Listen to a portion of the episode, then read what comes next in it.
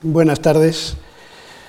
Es naturalmente lo primero agradecer a la Fundación Juan Marc en la figura de su director Javier Gómez y de las personas que trabajan en ella, pero especialmente a Lucía Franco por su renovada confianza. Yo ya no sé qué inventarme para volver aquí y he conseguido volver gracias a Góngora, después gracias a Usías Marc y ahora gracias a Dante. Nos esperan tres jornadas, tenían que ser tres, como entenderemos también después, sobre Dante y la primera, la de hoy, eh, quiero que sea una especie de introducción general, no puede ser de otra manera, a la figura de Dante y a su obra. Y me gusta mucho que eh, Lucía haya usado una frase que puede parecer un poco provocativa y que yo utilizo en mi, hago mía en mi prólogo, y defino la comedia como el libro más extraordinario de la cultura literaria europea. Algún periodista me preguntó que matizase eso y, ahora lo digo también. Fíjense que no digo el mejor libro de la literatura europea, ni digo el más bonito, ni el mejor escrito, ni el más culto, sino que digo el libro más extraordinario de la literatura europea. Porque la comedia de Dante es el resultado de una serie de circunstancias, algunas de ellas prodigiosas, incluso milagrosas en algún sentido, que han hecho que se haya convertido en un libro que representa mejor que ningún otro, porque los clásicos grecolatinos están ya muy lejos y los modernos están demasiado cerca, y se ha convertido en una especie de símbolo de lo que es un gran clásico de la literatura universal. Clásicos que nos dan miedo, de los que podemos decir algo todos, porque forman parte de nuestra cultura general, pero que muy frecuentemente los desconocemos, precisamente porque nos dan miedo. Pues para quitarnos todos ese miedo, eh, voy a intervenir estas tres jornadas que hemos repartido, una general, que es la de hoy, sobre Dante y su mundo, y otras sobre el infierno, y la última sobre el purgatorio y el paraíso. La comedia es una obra de rara perfección, escrita en circunstancias muy difíciles para el autor, y Dante es, a su vez, que esto frecuentemente lo olvidamos, una figura imponente de la cultura medieval. Una figura imponente que es difícil definir en términos contemporáneos. Yo no me atrevería a llamarlo escritor, ni me atrevería a definirlo como intelectual. Y la, expresión hombre de letras, que quizás sea la que más se, acerca y que a mí me gusta mucho por distintas circunstancias, se queda muy corta. Efectivamente, Dante es una figura imponente, como digo, de la cultura medieval y habrán visto muchas veces esta pintura de Domenico di Michelino, que en realidad es la única de atribución segura que se conoce de este pintor. Y ahí tienen el universo dantesco en el que nos vamos a mover estos días. A la izquierda se ve el infierno, curiosamente resumido a un episodio o a un par de episodios muy concretos y por tanto con la muralla de la ciudad de Dite. En el centro tienen el purgatorio, mucho más detallado en su pintura que el infierno, tenemos a Dante obviamente con su libro, y a la derecha la ciudad de Florencia. Una ciudad que no es la de Dante, porque se ve ahí el cupolone de Brunelleschi, por ejemplo, que tardaría 100 años, en más de 100 años en acabarse y que por tanto Dante nunca vio.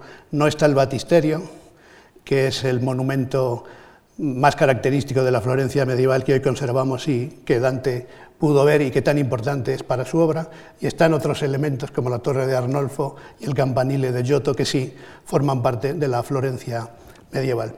Pues bien, aquí falta algo, evidentemente, o mejor dicho, falta alguien que es Beatriz, pero de eso hablaremos durante la sesión de hoy. Dante, ahí tiene las fechas de nacimiento y de muerte, además se avecina peligrosamente eh, y lo digo en un sentido incluso positivo, el séptimo centenario.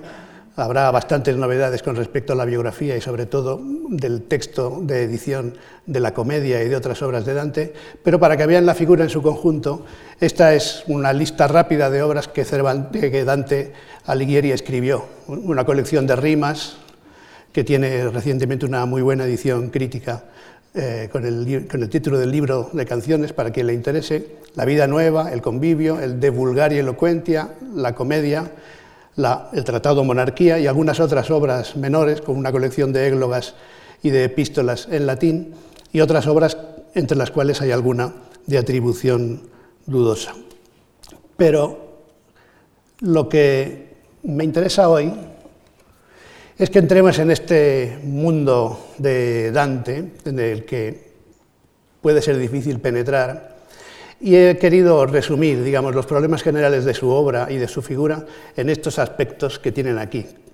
Hay unos aspectos de carácter político o de carácter sociológico y otros más bien de carácter literario.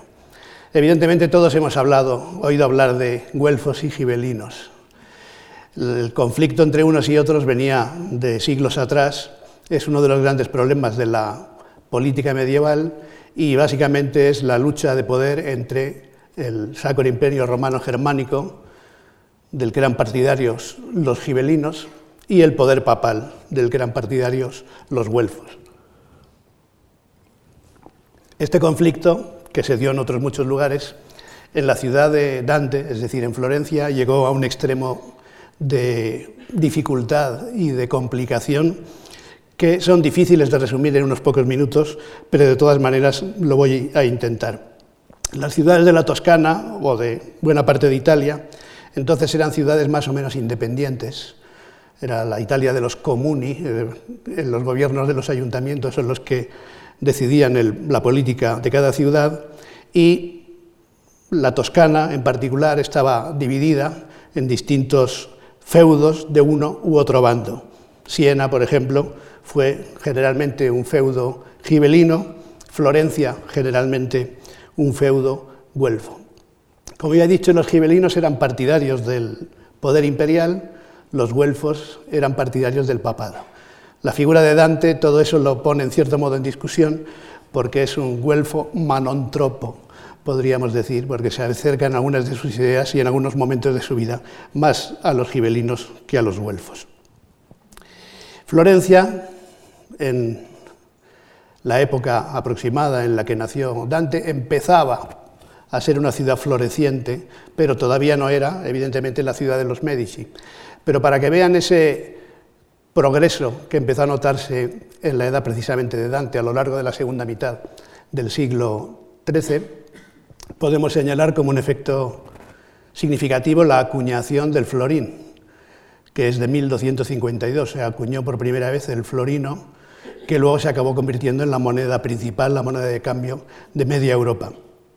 Y la economía de Florencia fue creciendo eh, pasando por encima de algunas tensiones, porque detrás de, este conflicto político entre güelfos y gibelinos, que era también ideológico, había también conflictos de carácter social. La aristocracia en estas ciudades comunales, en estos comuni, que eran ciudades más o menos independientes, ciudades-estado, se ha llamado con frecuencia, eh, estaban cada vez eh, gobernadas por poderes emergentes, que eran poderes económicos, frente a los tradicionales poderes aristocráticos. Eso creó una situación eh, explosiva en tiempos de Dante y hubo un periodo gibelino relativamente corto, ya veremos que todo esto tiene su función después en la comedia, entre la batalla de Montaperti, 1260, cinco años antes de que naciese Dante, y la batalla de Benevento en 1266. Dante ya había nacido, tenía un añito. Ese fue un periodo de dominio gibelino, pero después de la batalla de Benevento los güelfos volvieron a controlar la ciudad. Pero esto no resolvió nada. Ya Dante, ya lo diré también en varias ocasiones, era un güelfo, no resolvió nada porque los güelfos se dividieron, se volvieron a dividir. Son tiempos que se parecen a los nuestros en alguna medida. Hay cosas que no cambian nunca. Son bandos, banderías, discusiones que a veces nacen de contrastes ideológicos, pero que muy frecuentes se contaminan con intereses económicos y también con rencillas familiares, porque en algunas ocasiones el enfrentamiento entre güelfos blancos y güelfos negros se parece mucho al enfrentamiento entre capuletos y montescos. En cualquier caso, los güelfos acabaron dividiéndose en dos facciones, que se llaman los güelfos blancos y los güelfos negros. Dante, después de dar muchas vueltas y muchos intentos de mediación, acabó aliado con los güelfos blancos. Y los güelfos negros eran los más acérrimos partidarios del papado. Dante tenía parientes entre los güelfos negros, se casó con una mujer que pertenecía a la familia de los Donati, y los Donati eran de los principales güelfos negros de la ciudad. ¿Cuál era la diferencia entre güelfos blancos y güelfos negros? Eh, en realidad las diferencias eran pocas, pero los negros eran acérrimos partidarios del papado, y ahora vamos a la situación de Dante, y los güelfos blancos, en cambio, no eran tan papistas, y algunos de ellos eran, sus ideas eran más bien propias de los gibelinos. En, esa situación, cuando Dante tenía 28, 30, 32 años, en los últimos años del siglo XIII, desarrolló una actividad política eh, dentro de su ciudad y formando parte de distintos consejos de gobierno de la ciudad, el Consejo del Pueblo primero, y también el Consejo de Ciento. Tuvo diferentes cargos, algunos duraban tres meses, otros duraban seis. La conclusión a la que quiero ir llegando, nos acercamos hacia el otro tema, el otro gran tema, que es el exilio. La conclusión es que eh, Dante intentó mediar en un momento de gran convulsión política, ahí metió la pata alguna vez posiblemente, pero con buena intención, por ejemplo, como cuando por apaciguar una rencilla tuvo que mm, decidir junto con los del Consejo de la ciudad de exiliar a una parte de los negros y a una parte de los blancos, con lo cual su amigo del alma, Guido Cavalcanti, quedó fuera por un tiempo y luego, eh, por circunstancias que no vienen al caso, murió poco después enfermo en el año 1300, de manera que eh, su amigo del alma eh, no acabó muy bien con él y es un tema que aparece después en la comedia. Ese periodo de actividad política fue nefasto personalmente para Dante, entre otras razones porque, como se deduce de algunos cantos de la comedia y particularmente del infierno que veremos el próximo martes, eh, aun siendo güelfo, el papado no le gustaba mucho a Dante era casi un gibelino enmascarado, un gibelino escondido, como alguna vez se ha, dicho, porque sus grandes enemigos eran realmente los enemigos, digamos, ideológicos, fueron los papas de su tiempo y alguno de ellos enemigo personal, porque determinó su exilio. En ese contexto, Dante se manifiesta en el Consejo de la ciudad de Florencia, contrario a las injerencias que el Papa Bonifacio VIII quiere ejercer en la ciudad porque al Papa le interesa que la ciudad esté controlada por los güelfos negros, sus partidarios más acérrimos, y eh, que los blancos sean minimizados o expulsados. En ese contexto, Dante eh, es enviado por su ciudad, a una legación para ver al Papa a finales de 1301, para intentar que el Papa no envíe a un pacificador, cosa que acabó sucediendo, y, eh, ese pacificador Mm, en realidad sirvió para alterar todavía más los ánimos y los negros, los güelfos negros, haciéndose con el poder de la ciudad, expulsaron a los blancos. Esa decisión le pilló a Dante ya en el exilio. Estamos hablando de finales de 1302, principios, 1301, principios de 1302. Y el nuevo gobierno de la ciudad dictó un bando de expulsión contra los güelfos blancos, contra un grupo de güelfos blancos, con las acusaciones que eran de rigor en estos casos, corrupción y otro tipo de acusaciones más o menos genéricas, no solo a Dante, a distintas personas más. Al cabo de unos pocos meses se les ofreció la posibilidad de volver pagando una multa muy salata, como dicen los italianos, es una multa considerable.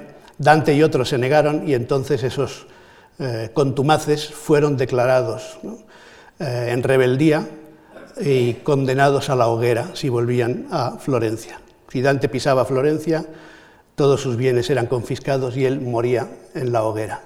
Y por tanto, después de salir hacia legación hacia Roma, el Papa Bonifacio lo retuvo allí en Roma y Dante ya no volvió nunca más a su ciudad.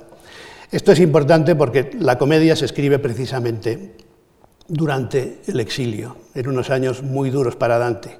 Que esa obra tan perfecta saliese de esos años en que el pobre Dante iba de zocos en colodros, como antes se decía, de un lado para otro, eh, perdiendo sus libros o arrastrándolos si podía, o dejándolos abandonados, pidiendo favores a amigos, buscando la protección de algún noble o de algún poderoso en las distintas ciudades, prácticamente en toda la Italia meridional, estuvo en algún momento hasta morir, como sabemos, en Rávena en el año 1321. Por tanto, no volvió a ver su ciudad y no volvió a ver a, su mujer, la mujer con la que se casó, no estoy hablando de Beatriz, ahora lo aclararemos eso. No volvió a ver a su mujer. Se reunió con sus hijos al cabo de unos años y murió en el exilio. Hace muy poco he estado en Rávena, Ravenna para los italianos, y allí está todavía la tumba. En estos días está la polémica porque los florentinos, el gobierno de Florencia quiere volver a llevar los restos de Dante a la ciudad de Florencia, cosa a la que, con toda lógica, los habitantes de Ravenna y el ayuntamiento de Ravenna se niega. El exilio, por tanto, es fundamental. Dante es uno de los maestros de la literatura del exilio y las rencillas o las pequeñas venganzas o los ajustes de cuenta que indudablemente están presentes en la comedia no se entienden sin esa situación de Florentino con la sensación de haber sido expulsado del paraíso de su ciudad, con la esperanza de volver, haciendo gestiones eh, durante los primeros años para intentar volver a la ciudad, para intentar que las cosas eh, se encauzaran, pero también con el orgullo de negarse a aceptar según qué eh, soluciones que a él le denigraban o por lo menos no consideraba honrosas. Este es muy rápidamente explicado el contexto sociopolítico de Dante.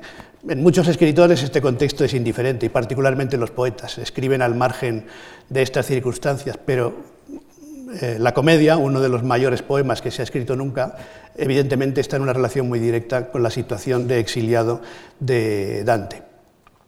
Luego hay otro aspecto sobre el que me gustaría hablar, que es ya más literario, y nos vamos acercando a la, a la comedia, que no importa si la llamamos de cuando en cuando divina, lo explicaré luego también, para entendernos, la divina comedia para los amigos. Una cuestión literaria que es fundamental y que nos ayuda a comprender también la evolución de este poeta, eh, que en sus primeros años es un poeta estilnovista, ahora lo explicaré, hasta la composición de una obra que ya supera con creces todas las eh, posibilidades, en realidad, de la lengua y de la literatura de su tiempo. Habrán oído hablar, sin duda, alguna vez del dolce stil novo, o novo, dicho a la antigua eh, la literatura italiana, la poesía en particular, es un caso excepcional en esto, en, eh, lo que se refiere a la literatura europea. Pensemos, por ejemplo, que para tener poemas cultos, poesía culta eh, en castellano hay que esperar al siglo XIV, casi al XV, porque antes se escribía en gallego-portugués. Es sintomático el hecho de que el padre de la prosa castellana, como a veces se le llama, Alfonso X el Sabio, nada más y nada menos que rey de Castilla, cuando escribía poesía, la escribía en gallego-portugués, que era la lengua de la poesía en su zona. En otras zonas, en Cataluña, en el sur de Francia, pero no solo, en, algunas partes de Italia también, la lengua de la poesía fue durante mucho tiempo el provenzal, la lengua de los trovadores. Y por tanto, para encontrar a un primer poeta en catalán, hay que esperar a mediados del siglo XV, casi a mediados del siglo XV, que es Ausías Mar, de quien tuve la oportunidad y la suerte de hablar aquí también hace un tiempo. En el caso de Italia, desde muy pronto, desde lo que llaman ellos el Duecento, es decir, el siglo XIII, ya en la primera mitad, se escribió poesía en italiano, con un matiz. Decir italiano es un abuso, no, no se puede decir italiano porque el italiano ni siquiera existía como lengua, pero digamos en formas dialectales de lo que después hemos conocido como italiano. Y ya muy pronto hubo un círculo de poetas alrededor de la corte de otro rey sabio, el rey Federico II de Sicilia, y es la llamada escuela siciliana. Poetas que son todavía poetas cortesanos en el sentido más medieval y tradicional la palabra. Y poco después, casi simultáneamente o muy poco después, hubo otra escuela que algunos críticos unifican, que es la llamada escuela toscana, esto lo entenderemos ahora con unos versos de, Dante. En cualquier caso, la generación siguiente, la de Dante y de algunos amigos, como Guido Cavalcanti o Guido Winicelli y desde luego muchos más, porque la nómina de poetas estilnovistas es muy extensa, empezaron a escribir de otra manera. De una manera que el propio Dante en la, en la comedia lo explica. En el Purgatorio, en fin, el último día no tendremos tiempo de ver tantas cosas, pero hay una cita del Purgatorio muy interesante. En el Purgatorio, en el canto 24, Dante se encuentra con un poeta de la generación anterior, un poeta toscano, de esa escuela toscana a la que acaba de aludir. Se llama Bonagiunta Orbiciani, era de Lucca. Y Dante, que es muy cuco, como ya iremos viendo, hace que Bonagiunta, el personaje, lo reconozca. ¿eh? Están en el purgatorio y Bonagiunta reconoce a Dante y le dice, hombre, tú eres ese que ha escrito el poema Donne cavete intellecto d'amore, mujeres que entendéis lo que es amor, damas que entendéis lo que es amor. Es una de las canciones más famosas de, Dante, se considera una de las canciones programáticas del Dolce Stil Nuevo. Y dice, sí, ese soy yo. Y entonces se autodefine como poeta y define a su grupo con estas palabras. Le contesté, yo soy de los que cuando amor me inspira, anoto, y lo que dentro me dicta, yo lo voy significando. Oh hermano, dice ahora Bonayunta, ahora veo el nudo que al notario, a Guitón y a mí separa del dulce estilo nuevo que ahora escucho. Fíjense que esta categoría historiográfica de la literatura italiana, dolce estilo nuevo, es una invención de Dante, que aquí pone en boca de Bonayunta. ¿no? Ahora me doy cuenta, vosotros sois mejores, le dice. ¿no? Veo con claridad que vuestras plumas siguen de cerca a aquel que las inspira, cosa que con las nuestras no logramos. Y el que quiera indagar más hondamente verá que no hay más diferencia que esta. Se dio por satisfecho y se calló. Si no digo lo contrario, las traducciones de la comedia son, eh, son mías, de mi traducción. Bien, eh, este fragmento es muy interesante. Nos está diciendo cosas que son importantísimas para comprender no solo el Dolce Stil Nuevo, sino la evolución del propio Dante. Primero lo dice de una manera en que se define a sí mismo, perdón, yo son un que cuando, pero lo dice también con el sentido de pertenencia a un grupo. Fíjense que ni una sola vez utiliza el verbo escribir. Cuando amor me inspira, anoto. Yo estuve a punto de traducir noto, pero en fin, era un poco eh, porque se, refiere a la notación musical en realidad. ¿eh? Lo podríamos traducir por componer. Cuando amor me inspira, compongo. Y lo que dentro me dicta, yo lo voy llenando de significación. Es interesantísimo esto porque la escritura ya no es solo para Dante y los estilnovistas un ejercicio mecánico o intelectual de composición, como era para los poetas anteriores, que eran poetas en cierto modo, de academia, que era el reproche que hacían o que seguían una tradición.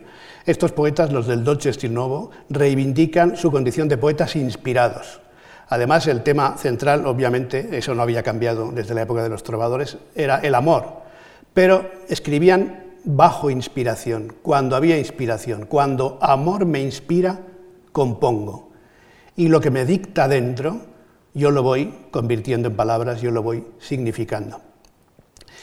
Eh, evidentemente aquí hay varias cosas importantes. Una, eh, ya lo he dicho, el concepto fundamental de inspiración, que lleva anejado de alguna manera el concepto de autenticidad del sentimiento, de autenticidad de la expresión literaria.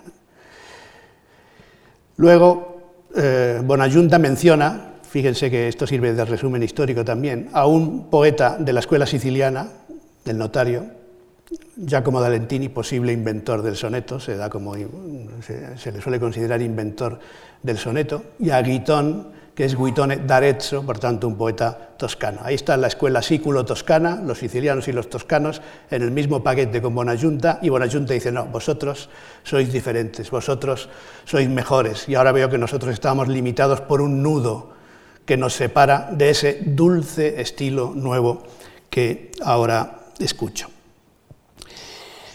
Bien, en ese dulce estilo nuevo, Dante escribió bastantes poesías que están recogidas en, el libro de canciones o en las rimas, si lo queremos decir más genéricamente, de la que tiene, por cierto, una espléndida edición eh, anotada, dirigida por Juan Valera Portas de Orduña y traducida por Rafael e. Pinto y en colaboración con otros eh, investigadores. Y eh, además de esas rimas, el gran resultado de este Dante stilnovista que se va acercando hacia la comedia es desde luego la vida nueva. La vida nueva, un librillo, como él mismo dice modestamente en su inicio, que nos ayuda a entender, a seguir entendiendo quién era Dante, cómo escribía y también quién fue Beatriz y cómo la comprendía, que es el otro elemento del que, eh, de la literatura de Dante del que les quería, del que les quería hablar. Este es un incipit muy famoso, el de la Vita Nueva, de hecho, y esto lo digo también para que se entienda el problema de los títulos en las obras antiguas. Nosotros damos mucha importancia a los títulos hoy modernamente, pero los antiguos no le daban tanta importancia. A veces las obras se definían o por el, o por el nombre del protagonista, Eneida, o por razones geográficas, o simplemente como una derivación de la palabra liber, ¿no? Eh, ha añadido el género de lo que pudieran ser, las sátiras, las odas, o, los poemas de una manera más genérica, de modo que el título es algo bastante moderno que no debemos confundir con los títulos antiguos. En el caso de la Vita Nueva está casi eh, explícitamente eh, mostrado uno de los modos de titular los libros, que era por el incipit, por su inicio.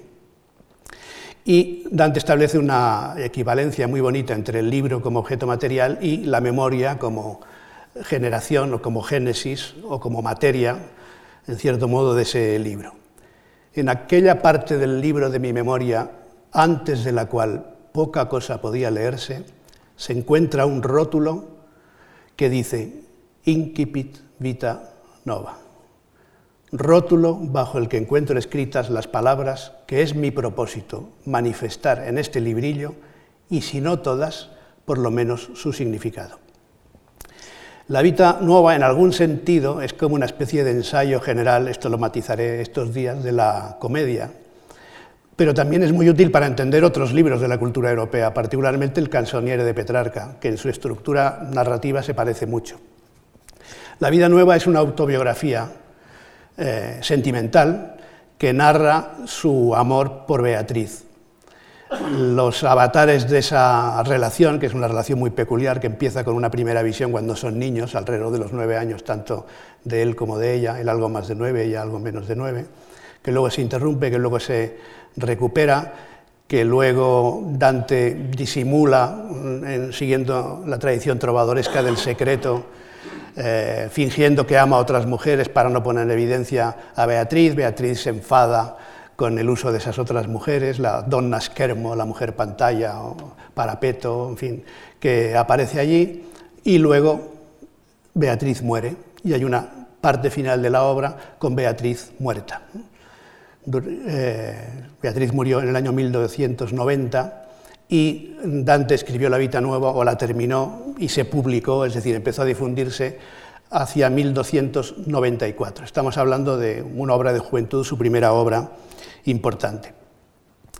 ¿Por qué nos interesa a nosotros hoy? Porque aquí aparece evidentemente Beatriz como protagonista del libro. ¿Y quién fue Beatriz? Eso ya es un poco más difícil de, explicarlo, pero lo explicaremos también con el segundo fragmento. Fíjese lo que dice aquí Dante.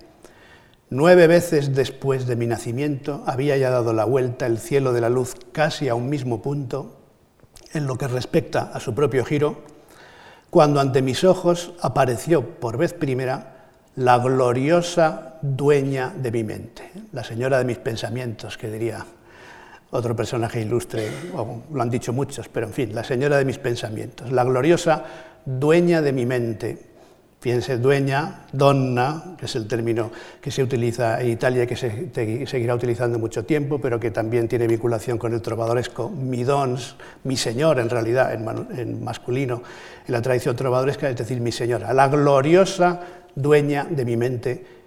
Y es muy interesante lo que dice enseguida, que fue llamada Beatriz por muchos que no sabían que así se llamase. Bueno, esto es fundamental porque ¿Quién fue Beatriz? Eh, evidentemente Beatriz fue una mujer real que se casó con otro, Simone de Ibardi en concreto, y que murió, eh, y sabemos incluso en qué fecha y en qué momento del día, porque lo dice Dante en la Vita Nueva, en el año 1290. Pero es también una construcción intelectual, y esto es muy importante para comprender no solo la literatura de Dante, sino cualquier literatura en realidad, pero particularmente la de los autores medievales y renacentistas, porque debemos evitar entenderlo en términos por románticos de amor sentimental, cotidiano y real. Eh, a mí me gusta bromear con el hecho de los nombres, eh, pero antes de hacer la broma sobre Beatriz y otras mujeres de estos enamorados tan sublimes, me gustaría, antes de desmitificar relativamente este aspecto o matizarlo para ponerlo en su lugar, que leyéramos un texto de la Vita Nueva, que es un espléndido soneto que define muy bien cómo conciben los estilnovistas y Dante en particular a esa mujer, que en este caso no tiene por qué ser Beatriz, pero que Beatriz representa muy bien. Es un soneto muy famoso, tanto gentile, tanto honesta, pare. Aquí tiene la traducción de Luis Martínez de Merlo, pero Damaso Alonso hizo una traducción histórica de este soneto también. Eh, y, en fin, no me resisto a recordarlo en italiano, mientras ustedes ven la traducción, porque es muy interesante para comprender un concepto que habrán oído alguna vez, que es fundamental para estos poetas, el concepto de donna angelicata. Esta idea de la divinización de la mujer viene de muy antiguo, ya en los trovadores hay evidentemente rasgos de ese elemento, pero los estilnovistas llegaron a la sublimación y a la superación de ese concepto con la figura de la donna angelicata, una mujer de carácter angélico, una mujer angélica, habría que decir más bien, o dama angélica, que precisamente por su condición angélica puede ser la relación con la divinidad y en cierto modo justifica el amor por una mujer mortal que acaba siendo después de su muerte prácticamente una santa o una beata. Esa es un poco la trayectoria, el itinerario intelectual que Dante construye para Beatriz. Pero es muy interesante ver cómo eran estas mujeres, que se describen no tanto por sus cualidades físicas, sino por sus virtudes morales, eh, intelectuales, en cierto modo también, y espirituales. Tanto gentile e tanto onesta pare la donna mia quando ella altrui saluta, Cogne lingua de ven tremando muta e gli occhi non l'ardiscono di guardare. Ella si va, sentendosi laudare, benignamente d'umiltà vestuta, e par che sia una cosa venuta da cielo in terra, a miracol mostrare. Mostrasi sì piacente a chi la mira, che dà per gli occhi una dolcezza al cuore che intender non la può chi non la prova e par che della sua labbia si muova uno spirito suave, pien d'amore, que va diciendo al ánima, sospira. Fijaos, esta es la impresión que estas mujeres, que, eh, que estas mujeres provocan a quienes pasean. ¿no? También es importante, no he insistido en ello, lo he dicho en términos más bien políticos, eh, el cambio de una cultura aristocrática de las cortes o o rústica de los campos a una cultura urbana de las ciudades. ¿no? Y basta pensar en el cuadro prerrafaelita en el que se encuentran, ¿no? está evidentemente ese encuentro muy idealizado por edad y por otras razones. Pero estas donne angelicate se caracterizan por su gentileza, eh, que no es de nacimiento, sino por su virtud, por su honestidad y por cómo comunican esa especie de beatitud, fíjense en este verso, benignamente de humildad vestuta, el verso benignamente de humildad vestida, que son tres palabras para decir la misma cosa, pero en, cualquier, en esta insistencia de la eh, benignidad, de la humildad, de la, una especie de santidad, de valor espiritual añadido. Pues todo esto lo digo para comprender el, personaje de Beatriz, que no solo es una mujer de carne y hueso, sino que fue para Dante una construcción intelectual. Fíjense qué casualidad que estas mujeres, la de Beatriz, ¿cómo se llama? Perdón, la de Dante, ¿cómo se llama? Se llama Beatriz. Y todos los que la veían, dice Dante, la llamarían así, aunque no supiesen cómo se llamaba. La hubieran llamado Beatriz, porque daba esa apariencia. ¿Cómo se llama la de Petrarca? Laura.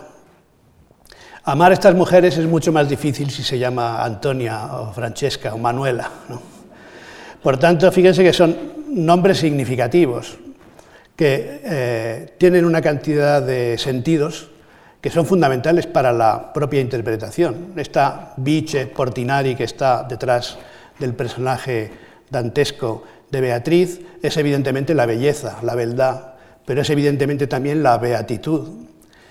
Y para Petrarca, Laura es muchas cosas más todavía. Laura es el, el aire, Laura es el aura, es decir, el espíritu. Laura es el laurel, símbolo de la poesía. Laura es el oro. Por tanto, son nombres con una intensidad simbólica que hacen que Beatriz y Laura tengan esta dimensión más que humana que conviene, evidentemente, a la dona Angelicata. Vuelvo un poco a, las obras para que veamos que eh, Beatriz es efectivamente determinante en la vida de Dante, como iremos viendo en relación ya con, la comedia. Les vuelvo a poner aquí eh, la lista de obras para que veamos un poco y nos vayamos acercando en realidad ya hacia, hacia la comedia. Después de escribir, bueno, las rimas las escribió en distintos momentos de su vida, aunque por lo general forman parte de la obra juvenil y tienen una configuración que no es exactamente la de un cancionero, pero que algún tipo de solidez y de estructura interna tienen, como se ha visto en distintas ediciones, entre ellas esa edición crítica a la que he aludido antes. La Vita Nueva es un opusculito muy breve que se lee en media tarde y que les aconsejo que lean cuando tengan una ocasión, porque es una obra deliciosa desde el punto de vista de narración de autobiografía sentimental, es una novelita sentimental, bueno, una obra en prosa y en verso, porque hay poemas intercalados, como hemos visto, el soneto que acabamos de ver está allí. Y luego Dante se fue al exilio, resumiendo, y a partir de 1302 en adelante, ya en el exilio, siguió con su voluntad de escribir una obra digna de memoria y se dedicó a la escritura.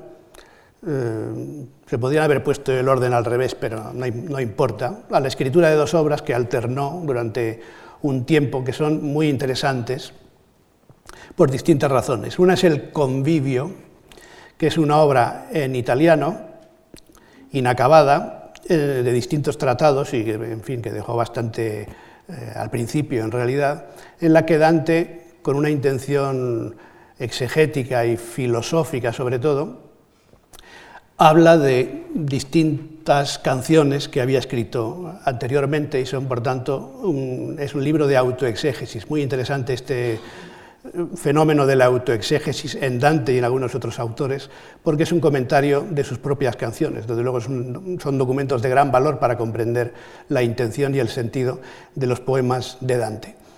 Era una obra bastante ambiciosa, que dejó interrumpida. Y por esos mismos años, también estamos en los primeros años del siglo XIV ya, escribió el De Vulgar y Elocuentia, que en la historia de la lengua y de la literatura europea es un libro también muy importante, una obra importantísima, sobre la elocuencia de la lengua vulgar. Hace poco ha salido, por cierto, una espléndida traducción de Rafael E. Pinto también en, la editorial Cátedra, donde está también La vida nueva. El de Vulgar y Elocuentia es muy interesante porque es posiblemente el primer tratado en el que se defiende el uso de la lengua vulgar y se intenta definir cómo tiene que ser esa lengua. Pero no estamos hablando de la lengua de la calle, sino de la lengua literaria. También quedó, por desgracia, interrumpido el libro y parece que el abandono de estos dos proyectos ambiciosísimos o bastante ambiciosos desde distintos puntos de vista, aunque no fueran poéticos en un sentido pleno de la palabra, como luego sería la comedia, tuvo que ver con el inicio de la redacción de la obra de su vida, que evidentemente fue la comedia. Por tanto, la interrupción de la redacción de estas obras puede tener algo que ver con la comedia. Y de hecho, en la parte final del convivio, en la parte en que la dejó interrumpida, habla de algunas cuestiones relacionadas con el imperio y con la corrupción del papado que eh, nos muestran que ya estaba, digamos, se estaba poniendo en situación para escribir la obra que quería escribir, que fue la comedia. Y uno de los prodigios a los que he aludido al principio de la comedia, bueno, alternando con los tiempos del paraíso, que estuvo un poco más tranquilo hacia el final de la redacción de la comedia, que fue también el final de su vida, en los últimos años estuvo tranquilo mientras escribía El Paraíso, fue confeccionando una obra muy ambiciosa también de carácter político, que es esta monarquía donde habla de la configuración del imperio, que es una de las cuestiones que le preocupaban. De las obras menores, algunas de ellas muy interesantes, no tenemos tiempo de hablar ahora, pero sí me interesa, volviendo digamos a Dante en su conjunto, que vayamos entrando en ese libro, ¿no? aquí sostiene su libro, La comedia. Pero uno de los prodigios, decía, de la comedia es el hecho de que es la obra de una vida. No en el sentido de que sea la única obra que Dante escribió, como hemos visto, escribió muchísimas cosas más, pero sí es la obra de su vida en el sentido de que tuvo un proyecto muy claro de confeccionar una obra que lo trascendiese, que viviese más que él, que en definitiva es, supongo yo, el sueño de los que escriben o de quienes escribimos, que lo que escribimos viva más que nosotros, porque nosotros ya sabemos que no vamos a vivir mucho. Dante además vivió relativamente poco, no tan poco para nuestros tiempos, pero vivió 56 años. Y además otro de los prodigios es que le dio tiempo de escribir el último verso de la comedia y poco después se murió de manera que podría haber perfectamente no, podrían no haber terminado la comedia y nos hubiéramos quedado eh, sin, sin, la perfección de su obra. Pues bien, vamos a esta obra tan particular, que en realidad Dante estuvo mm, imaginando escribir desde muy pronto. La, la, escritura efectiva fue entre 1306 y 1321, 15 años, son los 15 años del exilio hay algunos autores que dicen que una parte podría haber sido escrita antes, incluso en Florencia, pero no parece muy verosímil. Y estas son las cuestiones generales sobre la comedia que en los minutos de que dispongo me gustaría comentarles para que entremos el próximo martes en el infierno, ya más calentitos también, más a tono con, con el clima y con el ambiente. Evidentemente los problemas que plantea un libro de estas características son muchos, pero yo voy a señalar dos o tres cosas que pueden ser curiosas y que aquí he resumido con estas frases un poco misteriosas. Una comedia divina, una semana en el más allá, que es lo que cuenta propiamente la narración, estas tres partes, infierno, purgatorio y paraíso, tres partes, tres guías, tres fieras y una nueva estrofa y una nueva lengua. Pero volvemos a la vida nueva de Dante. En el último párrafo de la vida nueva, les recuerdo que es una obra relativamente de juventud, 1294, no había cumplido los 30 años, pero en el último párrafo, que no está entero aquí, dice esto.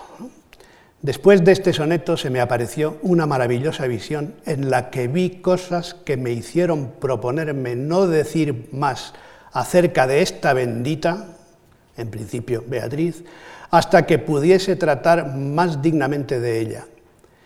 Y para llegar a esto me esfuerzo cuanto puedo, tal como ella ciertamente sabe, tal que si fuese voluntad de aquel por el cual todas las cosas que viven, que mi vida dure algunos años, espero decir acerca de ella lo que nunca fue dicho acerca de ninguna.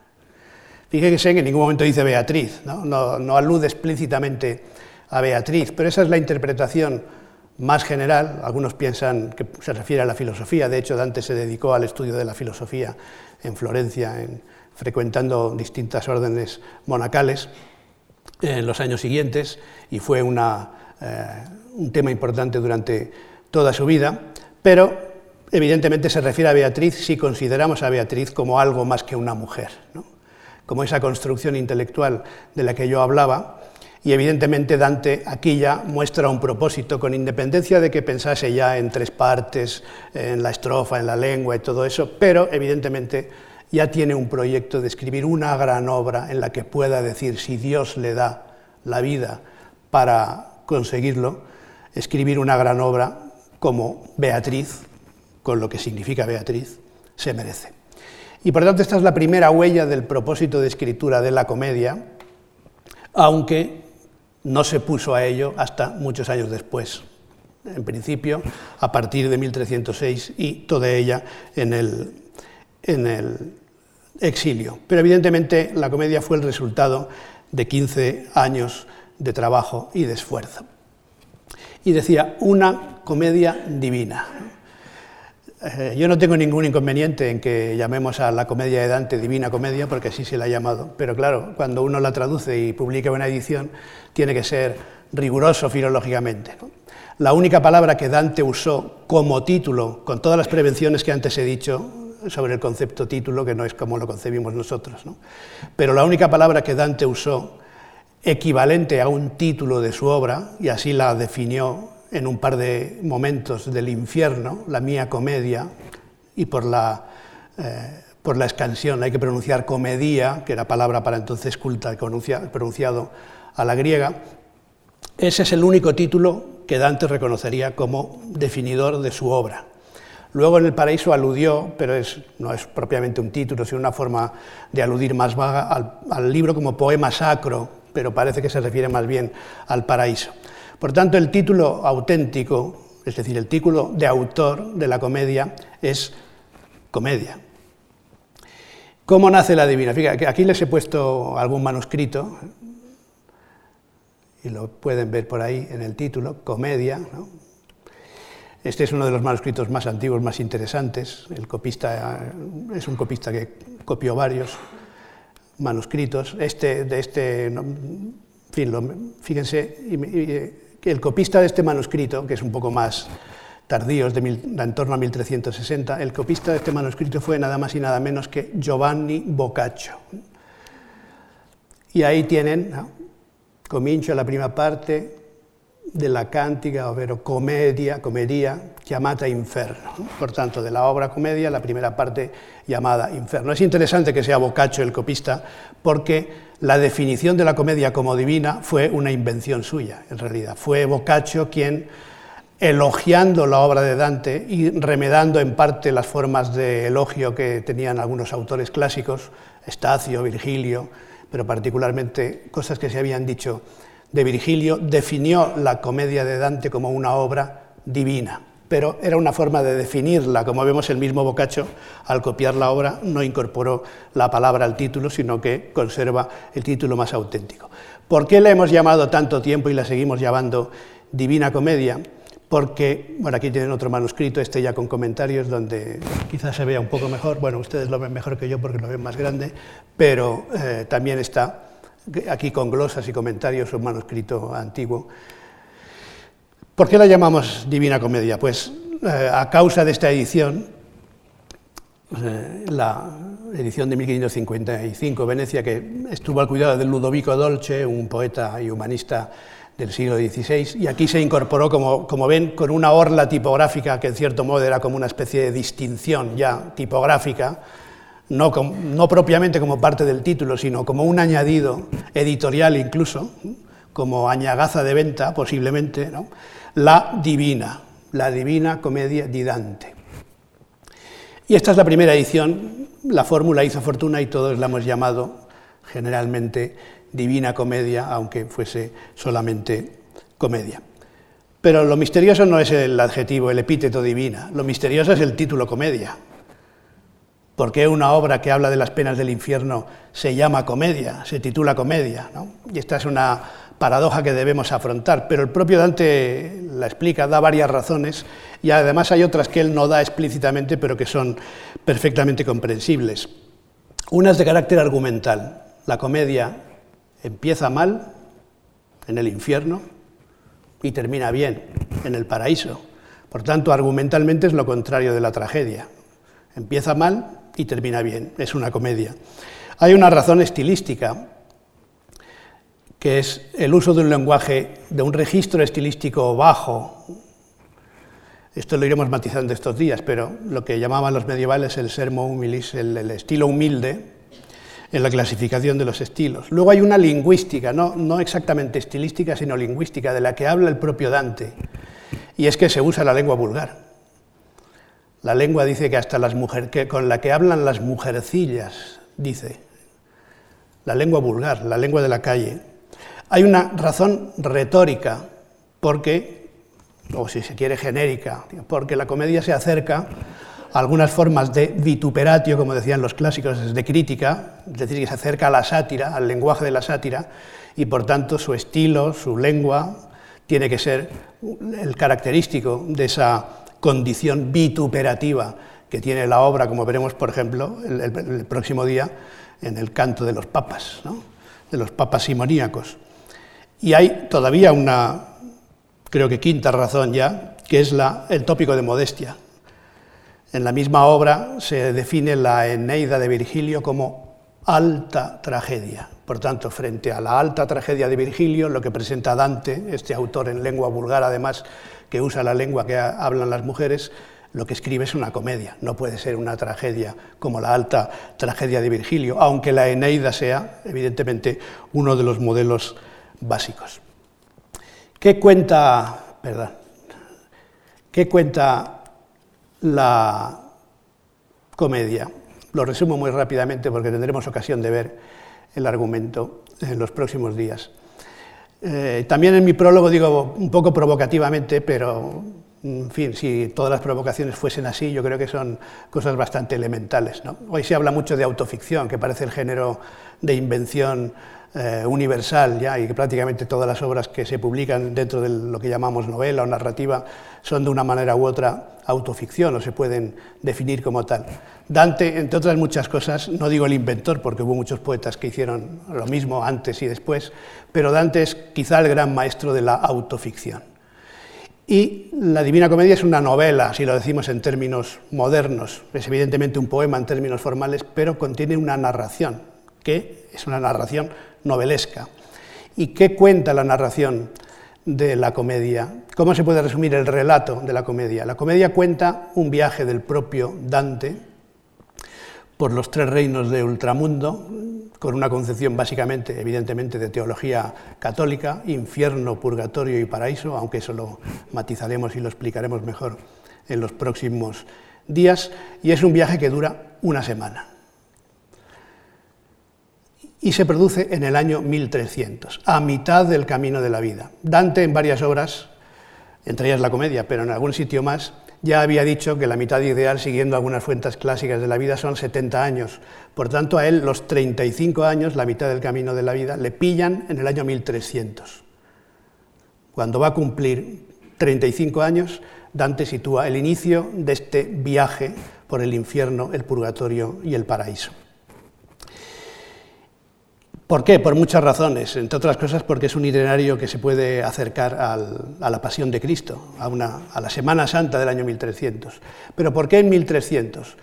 Fue el año en que el Papa Bonifacio VIII instituyó el primer jubileo de la Iglesia Católica, que en realidad había empezado a contar, esto vale aritméticamente, pero es un poco complejo y si hay ocasión lo veremos en los próximos días, empezaba a contar desde el día de Navidad desde tres meses antes.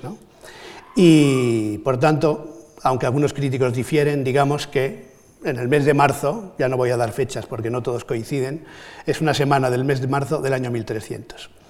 Pero Dante está escribiendo en 1306, 7, 8, 12, 14, 16, 20, y por tanto, antes he dicho que era muy cuco, quizá, quizá pasándome de confianza, pero ahora lo repito, porque utiliza muy a su conveniencia, digamos, ese abismo entre una semana de la acción, en la que hay unos personajes que ya han muerto y que ya están en el infierno, y otros a los que se les espera, y a los que Dante ya pone allí preventivamente o porque quiere que estén allí o porque sabe que van a llegar pronto.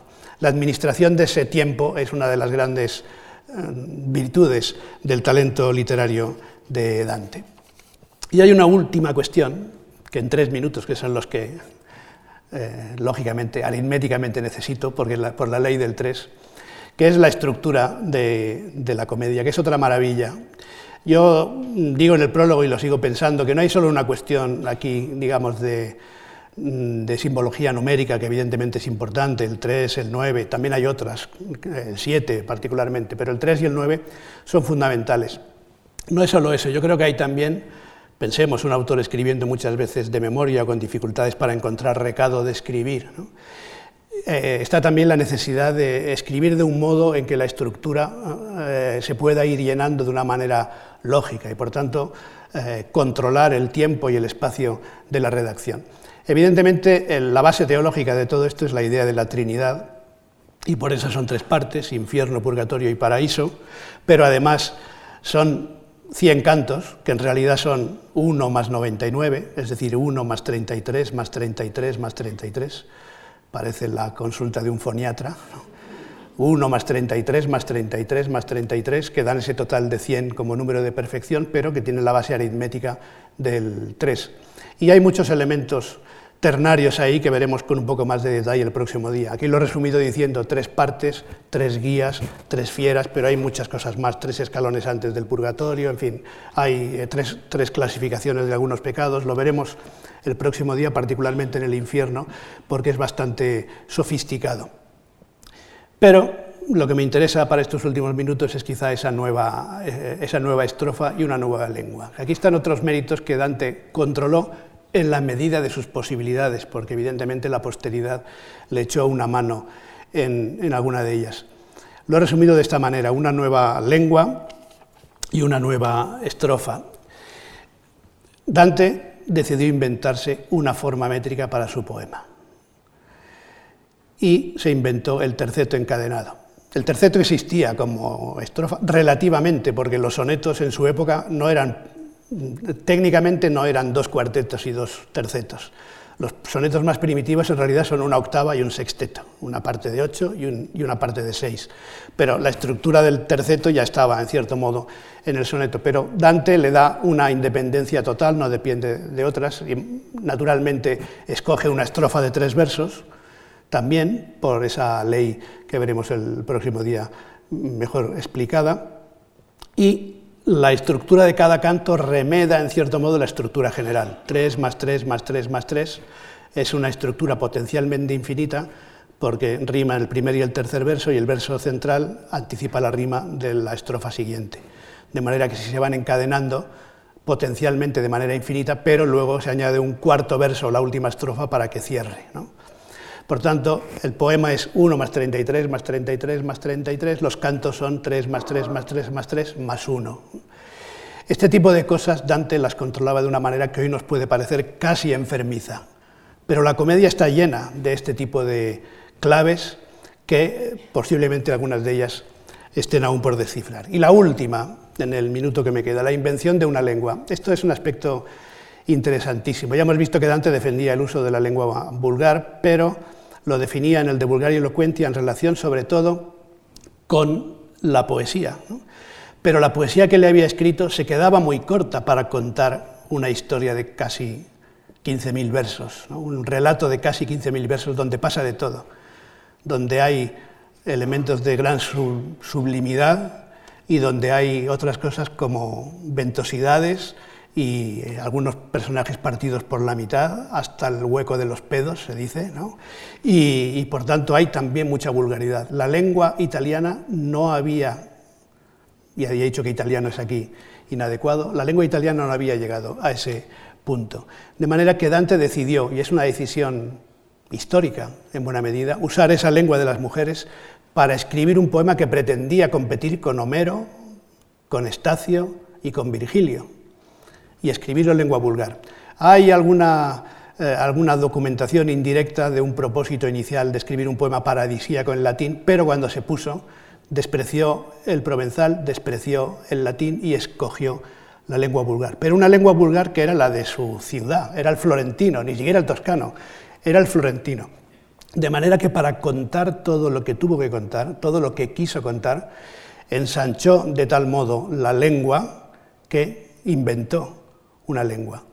La gran suerte que tuvo, pero se la ganó a pulso, fue que andando el tiempo los hombres del Renacimiento, con algunos matices porque Pietro Bembo prefería a Petrarca, pero en cualquier caso a partir del Renacimiento se decidió que la lengua modélica para la nueva literatura en lengua vulgar era la de esos clásicos toscanos, Dante, Petrarca y Boccaccio. Y Precisamente por eso eh, hoy vemos a Dante como el padre de la lengua italiana, aunque su invención se hizo en esas circunstancias que iremos viendo estos días. Una invención que a mí me gusta definir, aunque sea poco provocativamente, pero en fin, me atreví a ponerlo también un poco disimulado en el prólogo, me, me gusta definir con las palabras de un bolero muy famoso. ¿Qué es la comedia? La comedia de Dante es la historia de un amor como no hay otro igual, que nos hace comprender todo el bien y todo el mal. Les espero a ustedes el martes en el infierno.